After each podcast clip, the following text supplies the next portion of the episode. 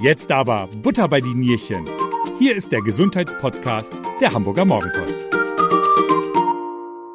nächste bitte. Man kann bestimmt vieles auf Corona schieben und ja, die meisten von uns haben während des Lockdowns auch etwas an Gewicht zugenommen. Aber Experten haben auch schon vor Corona Alarm geschlagen. Wir werden alle zu dick. Die Weltgesundheitsorganisation rechnet damit, dass bereits im Jahr 2030 jeder vierte Mann und jede fünfte Frau stark übergewichtig sein werden. Ab wann sprechen Fachleute von Übergewicht und warum die Kilos zu viel schlecht für unsere Gesundheit sind, das klären wir heute.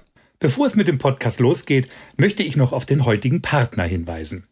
Diese Folge wird präsentiert von der DHGS, der Deutschen Hochschule für Gesundheit und Sport. Ab sofort auch mit neuem Veranstaltungsort in Hamburg. Mehr Infos bekommt ihr unter dhgs-hochschule.de. Und damit herzlich willkommen zu einer neuen Folge des Mopo Gesundheitspodcasts Butter bei die Nierchen. Mein Name ist Stefan Fuhr und ja, auch ich habe ein paar Kilos zu viel auf den Hüften. Und ich bin heute zu Gast in der Schönklinik in Hamburg-Eilbeck. Mein Gesprächspartner ist Dr. Johannes Sander. Er ist der Chefarzt der Adipositas Klinik und schaut gerade bedenklich ernst auf meine Hüften. Hallo, Herr Dr. Sander. Hallo, Herr Fuhr. Vielen Dank für, für die Gelegenheit, über das Thema Adipositas zu sprechen. Den bedenklichen Blick haben Sie, sollten Sie nicht überinterpretieren. Ich glaube, wir alle haben, haben ab einem gewissen Alter ein kleines Problem mit unserem Gewicht, sollten das Ganze nicht äh, zu ernst nehmen. Und ich habe heute extra ein etwas weiteres Hemd angezogen. Die kleinen Tricks, mit denen wir alle arbeiten. Genau. Die Frage, die sich jetzt sicherlich auch viele unserer Hörer stellen, ist, ab wann werden aus den paar Kilos zu viel dann Übergewicht? Ja, das ist eine ganz schwierige Frage, die, die natürlich auch ja, gesellschaftliche Aspekte beinhaltet. Äh, vor mehreren Jahrzehnten, mehreren Jahrhunderten hat man diese Frage definitiv anders beantwortet. Ähm, Übergewicht war für lange Zeiten eigentlich ein, ein Kriterium des Erfolges. Ne? Wer sich, wer sich das, das gute Essen leisten konnte, der hatte es geschafft in der Gesellschaft. Der war in der Regel übergewichtig.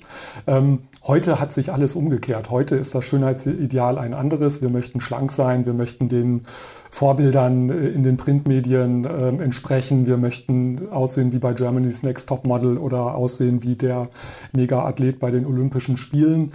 Das ist uns allen leider nicht äh, vergönnt und somit haben wir heute oder sprechen wir heute bei, bei vielen Menschen schon von einem Problem, was eigentlich noch gar kein Problem ist. Aber um auf äh, Ihre Frage zurückzukommen, ja, wir haben zunehmend Menschen, die unter Übergewicht leiden. Ähm, wir können auch ähm, anhand von verschiedenen Zahlen ja relativ gut definieren, ob ein Mensch übergewichtig ist oder nicht. Da gibt es zum Beispiel den Body Mass Index als Maßeinheit. Das haben viele Menschen schon einmal gehört. Ne? Nicht jeder, der 90 Kilogramm wiegt, ist automatisch übergewichtig. Eine Frau, die 1,60 groß ist, klar, die hat ein Problem mit Übergewicht. Ein Mann wie Sie, Herr Fuhr, der 1,90 Meter groß ist, hat mit 90 Kilo schlichtweg sein Normalgewicht. Gut geschätzt. ja, das macht die Erfahrung. ähm, Allerdings nicht bei den Kilos, bei der Größe. okay. Ähm, genau, und man sieht, ähm, wir benötigen halt ja, eine, eine gewisse Rechenhilfe, um zu schauen, ob ein Mensch übergewichtig ist oder nicht. Ähm, und der Body Mass Index setzt letztendlich das Gewicht in Verhältnis zur Körpergröße. Daraus resultiert ein Wert, der wurde relativ willkürlich festgelegt als 25. Da trennt sich quasi das Normalgewicht vom Übergewicht und nach oben hin hat dieser Body Mass Index eigentlich keine Grenze und verschiedene Abstufungen ähm, ja, definieren letztendlich, ob jemand äh, übergewichtig ist oder zum Beispiel auch schon unter krankhaftem Übergewicht, nämlich einer sogenannten Adipositas. Da gibt es dann schon einen Unterschied. Ne? Genau, genau, da gibt es einen Unterschied. Übergewicht sagt man, ist ein Body Mass Index zwischen 25 bis 30. Wie gesagt, relativ willkürlich vor mehreren Jahrzehnten festgelegt. Ähm, eine echte Adipositas, also ein, ein, ein ja, Zustand, der auch aus medizinischer Sicht einen Krankheitswert beinhaltet, liegt eigentlich bei den Menschen mehr oder weniger ab einem Body Mass Index von 30 vor. Und ähm, hier unterscheiden wir verschiedene Schweregrade der Erkrankung. Es gibt eine Adipositas Grad 1, das ist der BMI von 30 bis 35, danach kommt der Grad 2 und ab einem Body Mass Index von 40 sprechen wir von einer schwergradigen Adipositas oder einer Adipositas Grad 3. Aber ist der BMI eigentlich allein schon so richtig ausschlaggebend? Weil ich habe nämlich auch so in Vorbereitung auf unser Gespräch gelesen, dass Menschen mit einem BMI von 27 am längsten leben, sagt die WHO, die mhm. Weltgesundheitsorganisation. Aber laut der BMI-Tabelle ist man dann schon übergewichtig. Genau, also der BMI alleine ist, ist sicher nicht ausschlaggebend. Wir müssen wie immer in der Medizin den, den Menschen ähm, und, und ähm, in seinem, seiner Lebenssituation und äh, auch im Zusammenhang mit seinen vielleicht schon bestehenden Folgeerkrankungen betrachten. Kurzes Beispiel, ähm, ein junger Mann Bodybuilder, der wirklich alles tut, um, um Körpermasse anzutrainieren, hat oft einen Body Mass Index von zum Beispiel 28. Niemand würde auf die Idee kommen, diesen jungen Mann als äh, übergewichtig zu bezeichnen. Andersherum gibt es Menschen, die unter schweren Erkrankungen leiden, zum Beispiel ähm, chronischen Darmerkrankungen, die regelhaft mit, mit äh, einem niedrigen Gewicht einhergehen. Diese Menschen haben einen normalen Body Mass Index auch ein normales Erscheinungsbild auf der Straße, können aber aufgrund verschiedener Mangelerscheinungen schwer krank sein. Das heißt, der BMI per se ist ähm, kein, ähm, kein äh, alleiniges äh, Merkmal. Sie haben ja gerade eben auch zum Beispiel Germany's Next Top Model, die, die ähm, Mädels, Mädchen, die Frauen, die da mitmachen, angesprochen. Bei denen das steht ja auch in der Kritik, das ist jetzt genau das Gegenteil. Die haben wahrscheinlich eher Untergewicht, da ist der BMI wahrscheinlich eher weit, weit ähm, zu niedrig. Genau, was ich auch ein, ein, ich finde, Germany's Next Topmodel ist ein, ein sehr gutes Beispiel. Wir, wir sprechen, glaube ich, nachher noch über die Ursachen der Adipositas und, und warum immer mehr Menschen eigentlich heute in das, in das Thema Übergewicht hineinrutschen.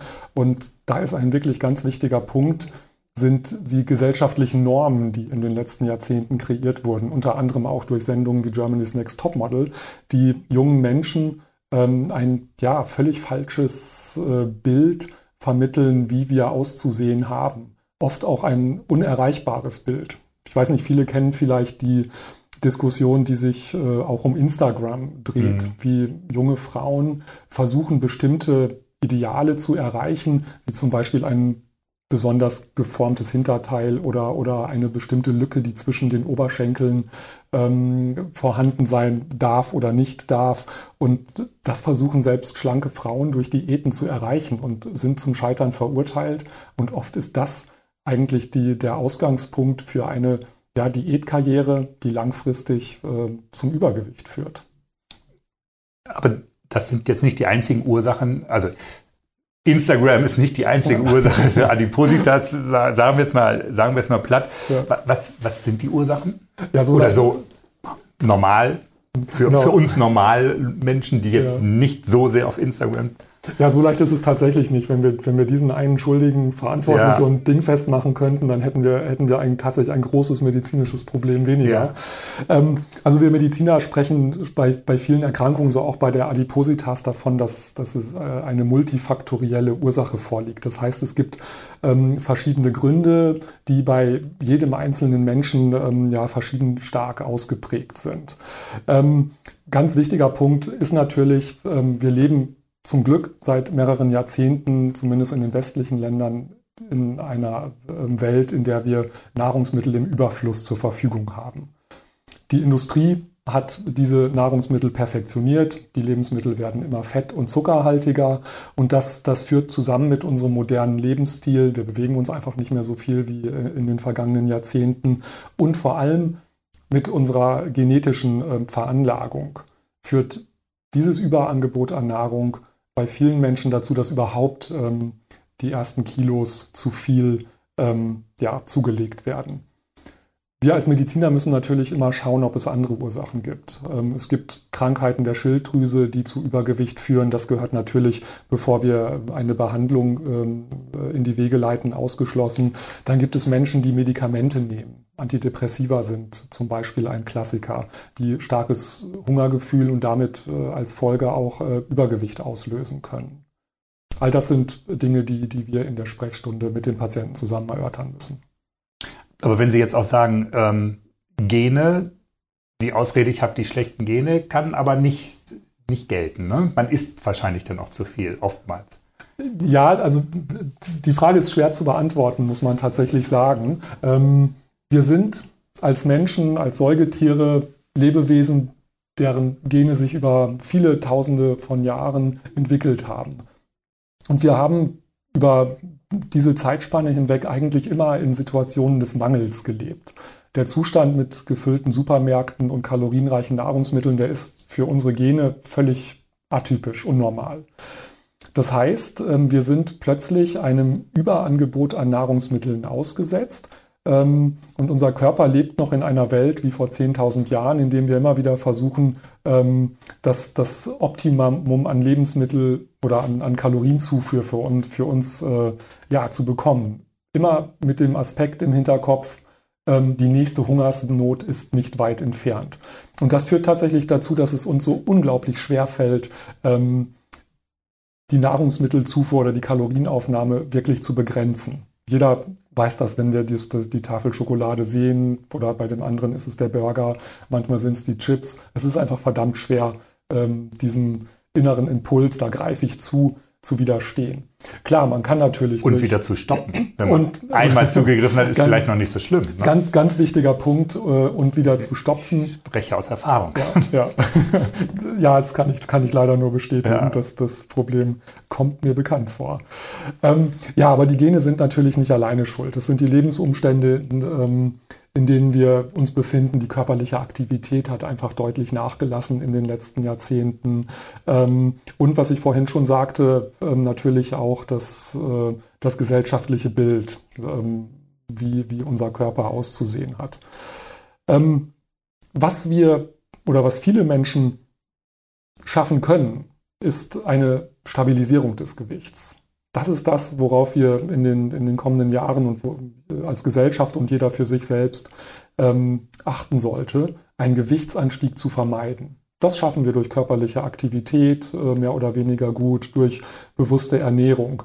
Problematisch wird es immer dann, wenn Menschen aus welchen ähm, Gründen auch immer bereits ein hohes Übergewicht oder sogar eine Adipositas erreicht haben.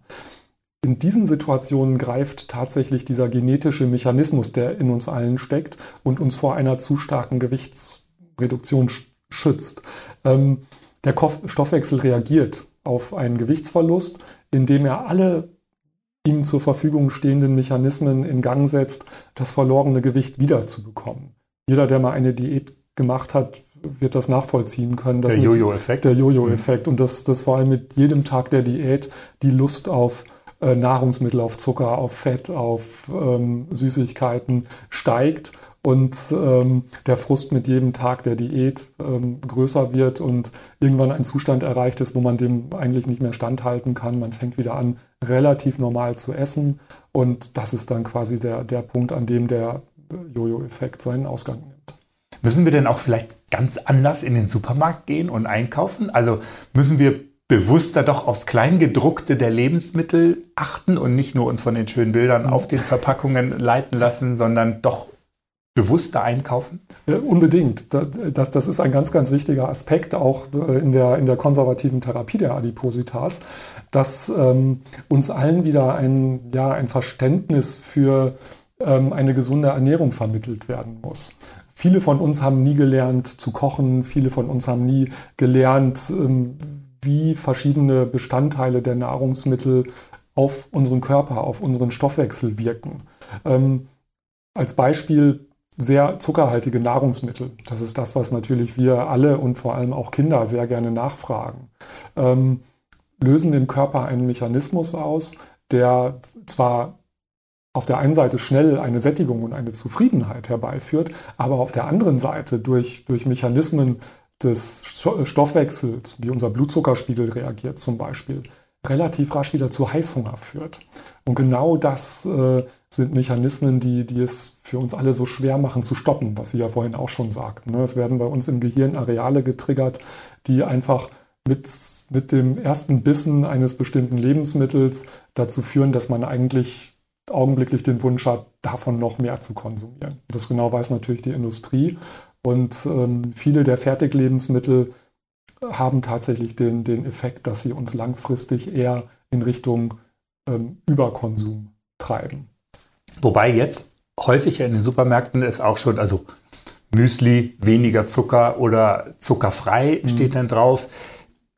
sollte man dann eher solche Lebensmittel nehmen oder die werden wahrscheinlich irgendwie anders gesüßt sein, weil sie schmecken ja auch süß. Ja, genau, das, das ist, ist die Krux. Es gibt ja seit vielen Jahren gibt es äh, ganze Gänge in den Supermärkten, die mit Diätlebensmitteln ähm, ausgestattet sind, die entweder fettfrei sind oder zuckerfrei sind oder beides sind. Das Problem zum Beispiel der fettfreien Lebensmittel ist, dass, dass ein Geschmack, ähm, der, der uns zufriedenstellt, nur durch die zusätzliche Beifügung von Zucker erreicht werden kann. Das heißt, die fettfreien Lebensmittel sind aus äh, ernährungsphysiologischer Sicht oft ungesünder als die klassischen Lebensmittel mit einem vernünftigen Mix aus Fetten und Zuckern. Ähm, so kann man schon sagen, dass ja industriell gefertigte Lebensmittel, die, die sich auf ein, ein Problem, wie zum Beispiel zu viel Zucker oder Fett fokussieren, oft die ungesünderen Alternativen sind. Der Mix macht's. Der Wie Mix immer. macht's, genau. Der Mix macht's, das frische Kochen macht's, das Einkaufen gesunder und vor allem nicht vorgefertigter Lebensmittel ist sicher ein ganz, ganz wichtiger Aspekt in, in Richtung gesunde und äh, kalorienbewusste Ernährung. Sie sind ja Chefarzt der Adipositas-Klinik, um jetzt mal von dem kleinen Ratgeberteil, wir kommen ja nachher nochmal so äh, auf ein paar Tipps äh, zurück, wollen wir nochmal auf die, die Klinik äh, zurückkommen. Ab wann raten Sie denn Menschen, sich behandeln zu lassen, die übergewichtig bzw. eine Adipositas haben? Ja, auch wieder eine, eine schwierige Frage. Ähm, klar, wer unter seinem Übergewicht leidet oder, oder Menschen, bei denen das Übergewicht weitere Folgeerkrankungen auch ausgelöst hat, diese Personen sollten, sollten sich professionelle Hilfe holen und behandelt werden.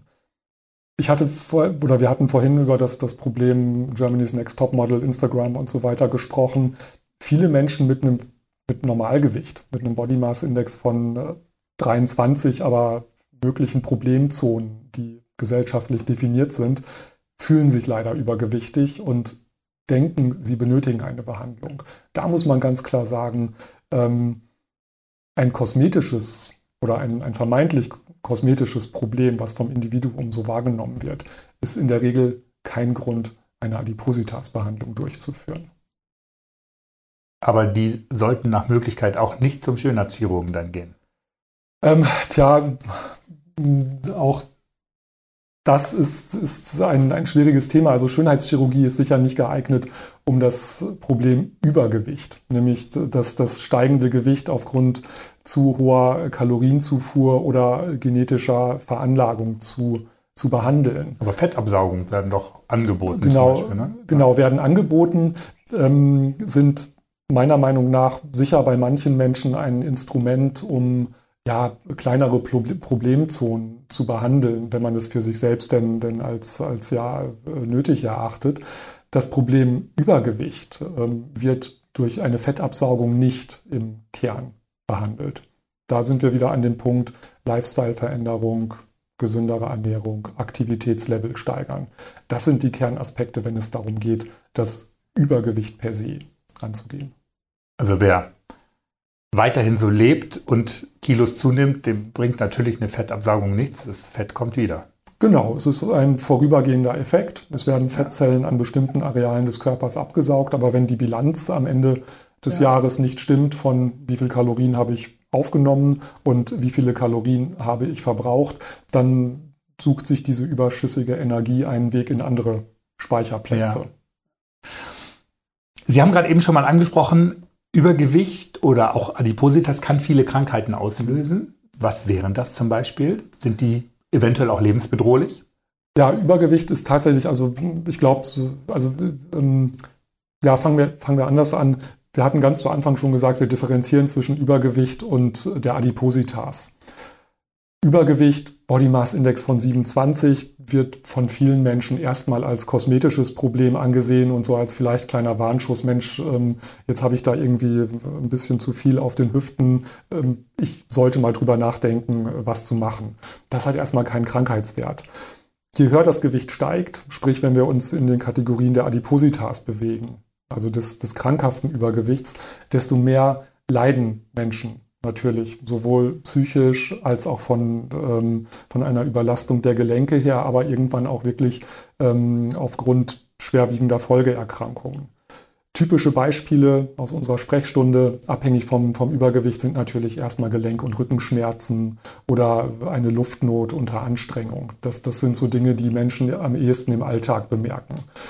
Also eine Kurzatmigkeit, schnell außer Atem. Genau, eine hm? Kurzatmigkeit zum Beispiel. Man, man äh, hat sich zwar irgendwie den, den Vorsatz gesetzt, Mensch, auf der Arbeit äh, gehe ich immer die Treppe, um dem Thema Übergewicht zu begegnen, aber ähm, wie soll ich das machen, wenn ich nach der ersten Etage eigentlich schon erschöpft bin? Also mhm. greife ich doch lieber mhm. auf den Fahrstuhl zurück und man, man ist da oft in einem, einem Teufelskreis. Die wirklich ernsten Erkrankungen sind aber die Stoffwechselerkrankungen, die resultieren. Typ-2-Diabetes spielt eine wichtige Rolle, also der sogenannte Altersdiabetes. Oft äh, leiden diese Patienten auch unter einem Bluthochdruck. Die Fettstoffwechselwerte sind in der Laborkontrolle erhöht. Und ähm, wir Mediziner sprechen in diesem Zusammenhang oft von, äh, von einem, einem Syndrom, dem sogenannten metabolischen Syndrom.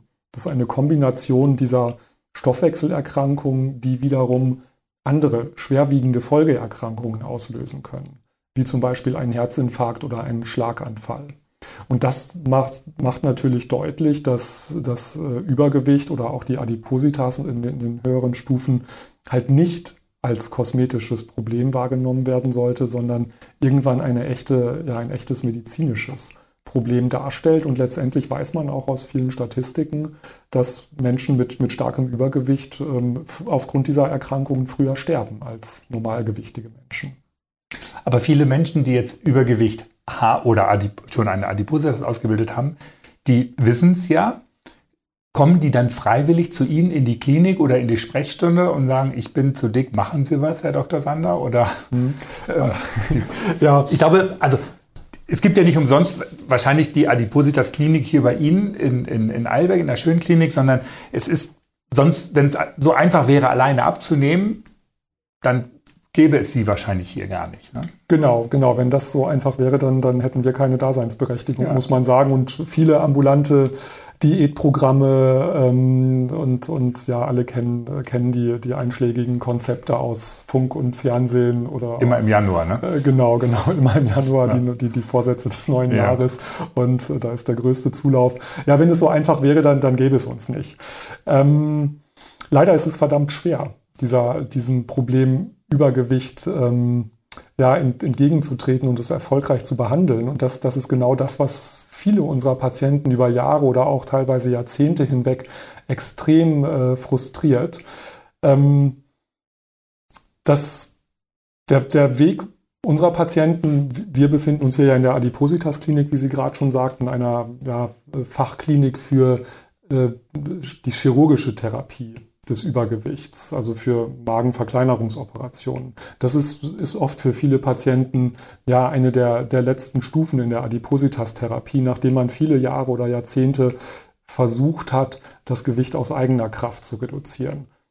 Und leider suchen sich viele Menschen zu Anfang keine professionelle Hilfe, suchen nicht ihren Hausarzt auf oder, oder speziell geschulte Ernährungsberaterinnen oder, oder Diätassistenten, sondern ja, Vertrauen auf, auf äh, äh, ja, Hauruck-Diäten, die sie im Freundeskreis aufgeschnappt haben, die sie in den Medien gelesen haben, so frei nach dem Motto, ich mache dich schlank in drei Wochen, ähm, sechs Wochen zum Sixpack oder ähm, so gelingt ihnen bis zum Sommer die Bikini-Figur.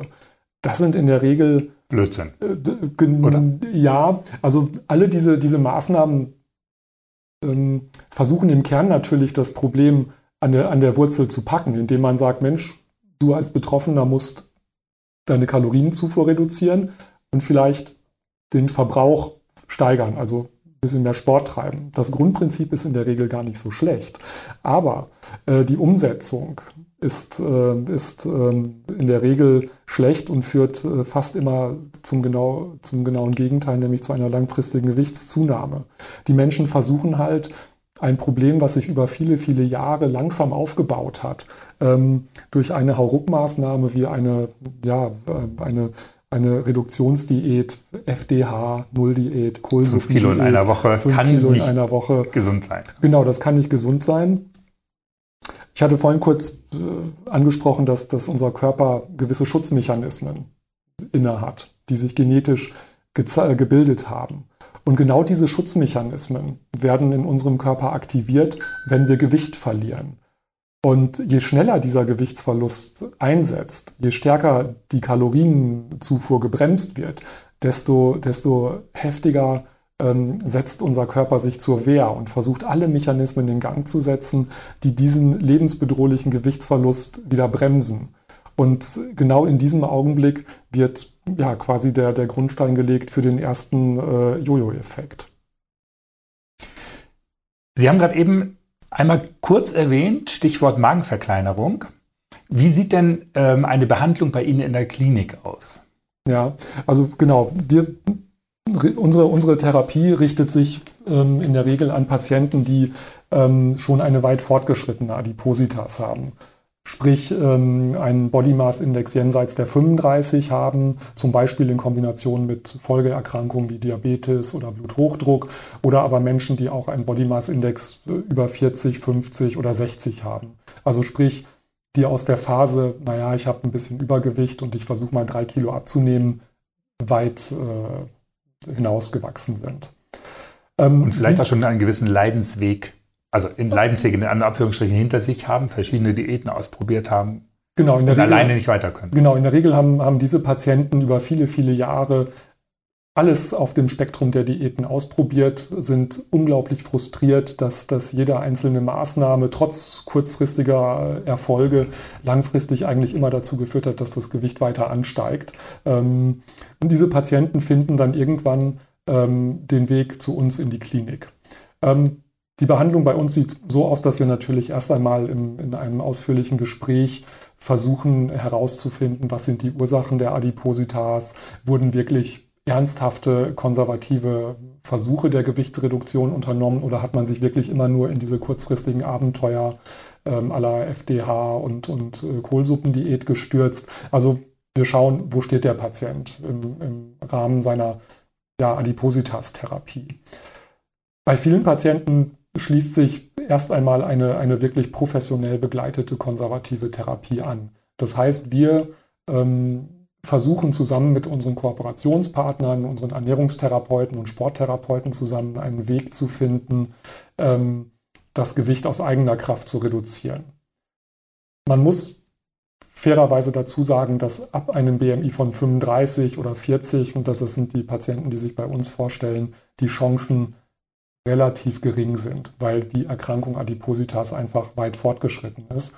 Und für viele dieser Patienten läuft es tatsächlich langfristig darauf hinaus, dass eine, eine Operation die Therapie der Wahl darstellt, die es dann auch schafft, das Gewicht dauerhaft äh, in einen vernünftigen Rahmen zu bringen. Und das ist denn die Magenverkleinerung? Genau, genau. Das, das ist, ähm, also man, man sagt immer gerne, das sind so die Magenverkleinerungs-OPs.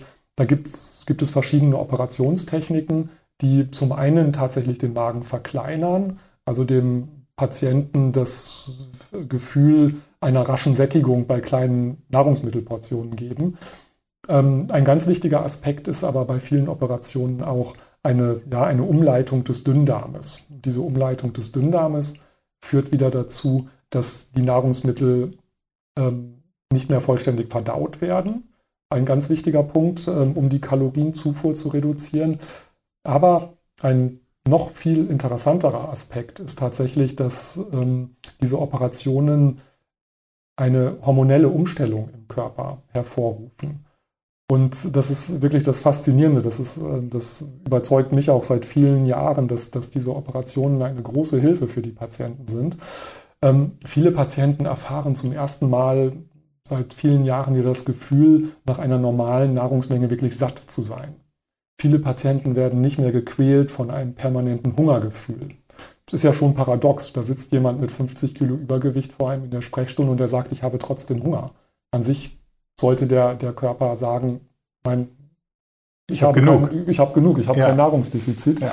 Aber diese, diese Erkrankung Adipositas beruht zu einem Punkt, zu einem gewissen Teil darauf, dass wieder, da spielen wieder unsere Gene mit eine Rolle beruht darauf, dass, dass unser Körper verlernt hat, äh, auf dem Weg der vielen Diäten, verlernt hat, ähm, diese normale Steuerung aus Sättigung und Hunger ähm, regulär ablaufen zu lassen. Und da schafft die Operation es tatsächlich in sehr vielen Fällen, ähm, diese Regulation wieder auf ein Normalmaß zu führen. Ist aber nicht für jeden möglich oder müssen Sie auch Patienten sagen, es tut mir leid, ich kann sie nicht operieren? Also es, es gibt ganz klare Kriterien, ähm, ab wann wir über eine OP nachdenken dürfen. Und hier spielt tatsächlich ähm, in der deutschen Leitlinie der Body Mass Index wieder eine große Rolle.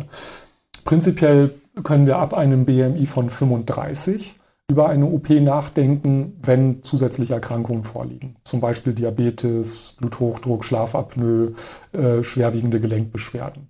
Das ist ein Einstiegskriterium. Oder aber Menschen mit einem BMI über 40. Ähm, da dürfen wir generell über eine Operation sprechen. Bei all diesen Menschen ist aber tatsächlich vorher ein, ein wirklich langfristiger, ernsthafter ähm, Versuch der Gewichtsreduktion durchzuführen, sprich eine Ernährungsberatung kombiniert mit einem Sportprogramm. Und wenn das absolviert ist und nicht zum gewünschten Erfolg geführt hat, dann dürfen wir ähm, mit der, auch mit der Krankenkasse letztendlich über eine Operation sprechen. Und wie ist da ungefähr der Weg, also so der, der zeitliche Weg, mhm. wenn jetzt jemand zu Ihnen kommt, sagt, ich habe jetzt Übergewicht, ich habe vielleicht ein BMI von 40, ähm, bis Sie dann wirklich, also bis er bei Ihnen auf dem OP-Tisch mhm. liegt? Also der, der klassische Weg ist tatsächlich, dass die Patienten zu uns kommen. Ähm, wir stellen im Gespräch fest, dass tatsächlich bisherige Abnehmversuche äh, wirklich immer nur kurzfristiger Natur waren. Also man hat mal hier drei Wochen versucht, ein bisschen was zu machen, dann hat man es da wieder ein paar Wochen versucht. Vielleicht hat man mal ähm, zwei Monate mit einer, mit einer Ernährungstherapie im Fitnessstudio ähm, begonnen, aber nichts, was wirklich strukturiert über einen langfristigen Zeitraum ablief. Für all diese Patienten leiten wir mit Kooperationspartnern zusammen ein, ja, ein konservatives Abnehmprogramm in die Wege. Und das soll ähm, mindestens sechs Monate in Anspruch nehmen. Und innerhalb dieser sechs Monate sind natürlich alle Patienten gefordert, für sich das Optimum herauszuholen. Man weiß, auch den Willen wahrscheinlich zu zeigen. Genau, so den, den, genau den Willen zu zeigen. Obwohl man, man muss sagen, dass, dass viele Patienten, die, die letztendlich den Weg zu uns finden, oft mit extrem großer Motivation Diäten durchgeführt haben. Vielen Patienten ist es tatsächlich geglückt, 20, 30, 40 Kilo abzunehmen. Aber die Mechanismen des Jojo-Effekts sind fast immer stärker. Und das, das sorgt natürlich für extremen Frust, dass man auf der einen Seite hochmotiviert irgendetwas gemacht hat, die Biologie unseres Körpers, aber letztendlich sagt, sorry, den Gewichtsverlust äh, gestehe ich dir nicht zu. Und ähm, man steht hilflos daneben und muss beobachten, wie das Gewicht wieder ansteigt. Und ähm, so dass viele Patienten tatsächlich diesen Willen und die Motivation schon mehrfach gezeigt haben, aber eben nicht in, in einem ja, strukturierten Programm, so wie es ähm, den Anforderungen der Krankenkasse genügt. Und das versuchen wir in die Wege zu leiten. Und wenn Sie sagen, so den, den, man kann den Stoffwechsel auch nicht austricksen mit einer Pille, dass man den irgendwie ein bisschen runterfährt. Ja, ja es, es, gibt tatsächlich, also die, die Forschung der letzten Jahre und Jahrzehnte hat uns an vielen Punkten gezeigt, naja, wie, wie entsteht Übergewicht eigentlich, was, was sind die, die Ursachen und warum ist es so verdammt schwer, aus dieser Falle wieder herauszukommen. Und da gibt es tatsächlich auch ein, ein paar Ansatzpunkte, die man mit Medikamenten ähm, ja, ähm, ansprechen kann. Es, es gibt einige Medikamente auf dem Markt, oder es gab, muss man sagen, viele sind wieder zurückgezogen worden, weil ähm, einem recht geringen Gewichtsverlust ziemlich starke Nebenwirkungen entgegenstanden. Ähm, es gibt noch ein paar Medikamente, die können, das muss man dann immer mit seinem Hausarzt besprechen, die können sinnvoll sein. Statistisch gesehen nehmen die Leute mit diesen ähm, äh, Medikamenten irgendwas um die 10, 12, 15 Kilo ab. Das heißt, für Patienten mit geringem Übergewicht oder einer leichtgradigen Adipositas kann das durchaus eine, eine Therapiemöglichkeit sein, die man ausprobieren kann.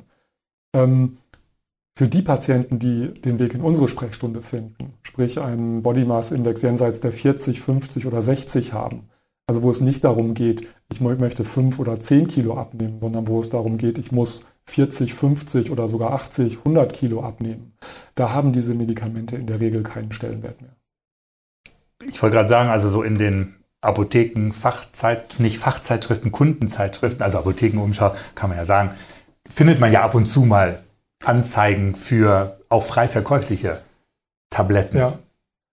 Also klar, man, man sollte, ähm, also es ist ein schwieriges Thema ähm, und, und aus der Verzweiflung heraus, äh, aus der Verzweiflung verschiedener gescheiterter Diäten heraus greifen viele Menschen dann auf, auch auf diese vermeintlich einfache ja, Chance zurück, das Gewicht zu reduzieren. Zum Beispiel gibt es Medikamente, das sind die, die auch frei verkäuflich sind, die die ja, Fettaufnahme im Darm hemmen. Letztendlich äh, dazu führen, dass man, ja, man denkt, man kann eigentlich normal weiter essen und die Pille sorgt schon dafür, dass die, dass die kalorienreichen Fette nicht richtig aufgenommen werden.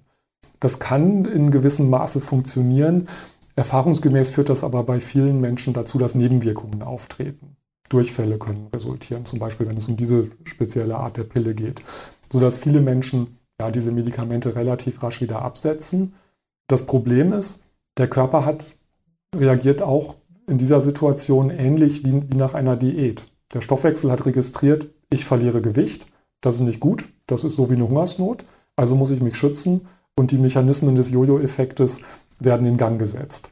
Und auch eine Therapie mit diesen Medikamenten kann letztendlich der Grundstein für einen immer wieder auftretenden Jojo-Effekt sein. Stimmt es eigentlich auch, dass im Alter der Stoffwechsel langsamer wird? Also wenn ich immer von jungen Jahren bis ins Alter immer gleich esse, dann nehme ich automatisch zu? Genau, also der Stoffwechsel wird langsamer. Das, das hat verschiedene Gründe, wie, wie immer im Leben. Naja, wir, wir bleiben halt nicht, nicht jung und fit, nicht mhm. alle Prozesse im Körper laufen Leider. reibungslos. Genau, leider, das, das ist unser Schicksal. Ähm, genau, und, und ja, letztendlich der Stoffwechsel verlangsamt sich. Wir benötigen weniger Kalorien. Das geht ähm, einher mit äh, einem ja, Zurückgang der Körpermuskulatur. Das heißt, unser Aktivitätslevel sinkt mit zunehmendem Alter ab. Und all das führt tatsächlich dazu, dass äh, Menschen tendenziell, so sagt es die Statistik, im Laufe ihres Lebens ein, ein gewisses Maß an, an Gewicht zulegen. Abnahme der Muskeln ist vielleicht noch ein ganz gutes Stichwort zum Abschluss unseres Gesprächs Tipps vom Fachmann. Was kann ich denn tun, wenn ich jetzt also keine 50 Kilo abnehmen muss, aber wenn man so, sagen wir mal so wie ich, ein bisschen so, naja, so 5, 6 Kilo weniger wären vielleicht ganz gut. Was kann ich tun, ohne eine Pille zu nehmen? Ja, also ähm, wir hatten vorhin kurz drüber gesprochen, ähm, oder, oder Sie sagten es ja auch, Sie hatten Corona mit ins Spiel gebracht. Corona ist tatsächlich ein gutes Beispiel.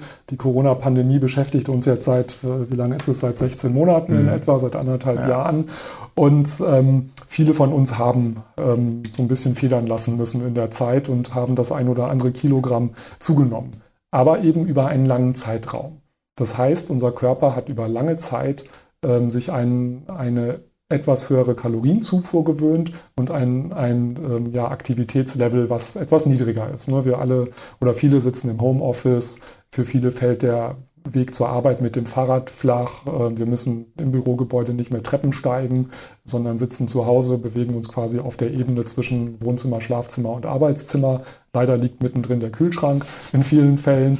Und das hat einfach dazu geführt, dass viele Menschen schleichend Gewicht zugelegt haben.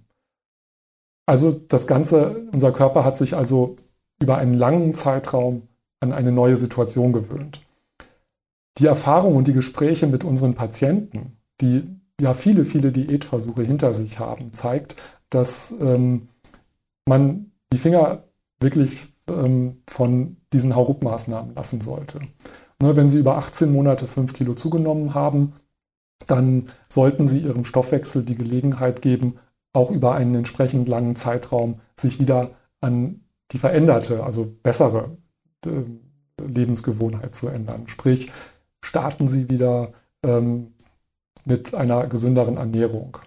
Achten Sie darauf. Ähm, also gesündere Ernährung ist so der Klassiker. Mehr Obst, Gemüse, ja. keine, nicht jeden Abend Pizza, Fast Food. Ganz genau, ganz genau. Immer wieder das, das Augenmerk legen auf selbst zubereitete Lebensmittel. Ähm, man kann ein paar Beispiele nennen. Ähm, greifen Sie lieber zum Vollkornbrot als zum Weißbrot. Greifen Sie lieber zum Wasser als zum Softdrink. Greifen Sie lieber, lieber zur, ähm, zu, zu, einer Mischkost, die auch äh, natürlich etwas Fleisch beinhaltet, etwas Kohlenhydrate beinhaltet, aber auch sehr gemüselastig ähm, ist, anstatt zu Fertigprodukten, bei denen Sie überhaupt nicht wissen, was die Industrie als äh, ja, ähm, Beimischung hinzugefügt hat. Und das Ganze kombinieren sie mit einer ausreichenden, guten körperlichen Aktivität, um den Stoffwechsel auf Trab zu bringen, um die Kalorien, den Kalorienverbrauch äh, auf ein Mindestmaß anzuheben. Und so hat man, denke ich, eine, eine sehr gute Chance, über einen langfristigen Zeitraum auch wieder die verlorenen Kilogramm, äh, die, die gewonnenen Kilogramm äh, zu verlieren. 10.000 Schritte am Tag Minimum? Ja, genau, das, das, in, in, die Richtung geht es tatsächlich. Ähm, die 10.000 Schritte werden, werden ja seit Jahren immer wieder zitiert. Ähm, die Weltgesundheitsorganisation sagt, ähm, versuchen Sie sich mindestens fünfmal die Woche 30 Minuten zu bewegen, also körperlich aktiv zu sein. Mit dem Fahrrad zur Arbeit. Ähm, nehmen Sie nicht das Auto und nicht die Bahn, sondern gehen Sie zu Fuß oder nutzen Sie das Fahrrad.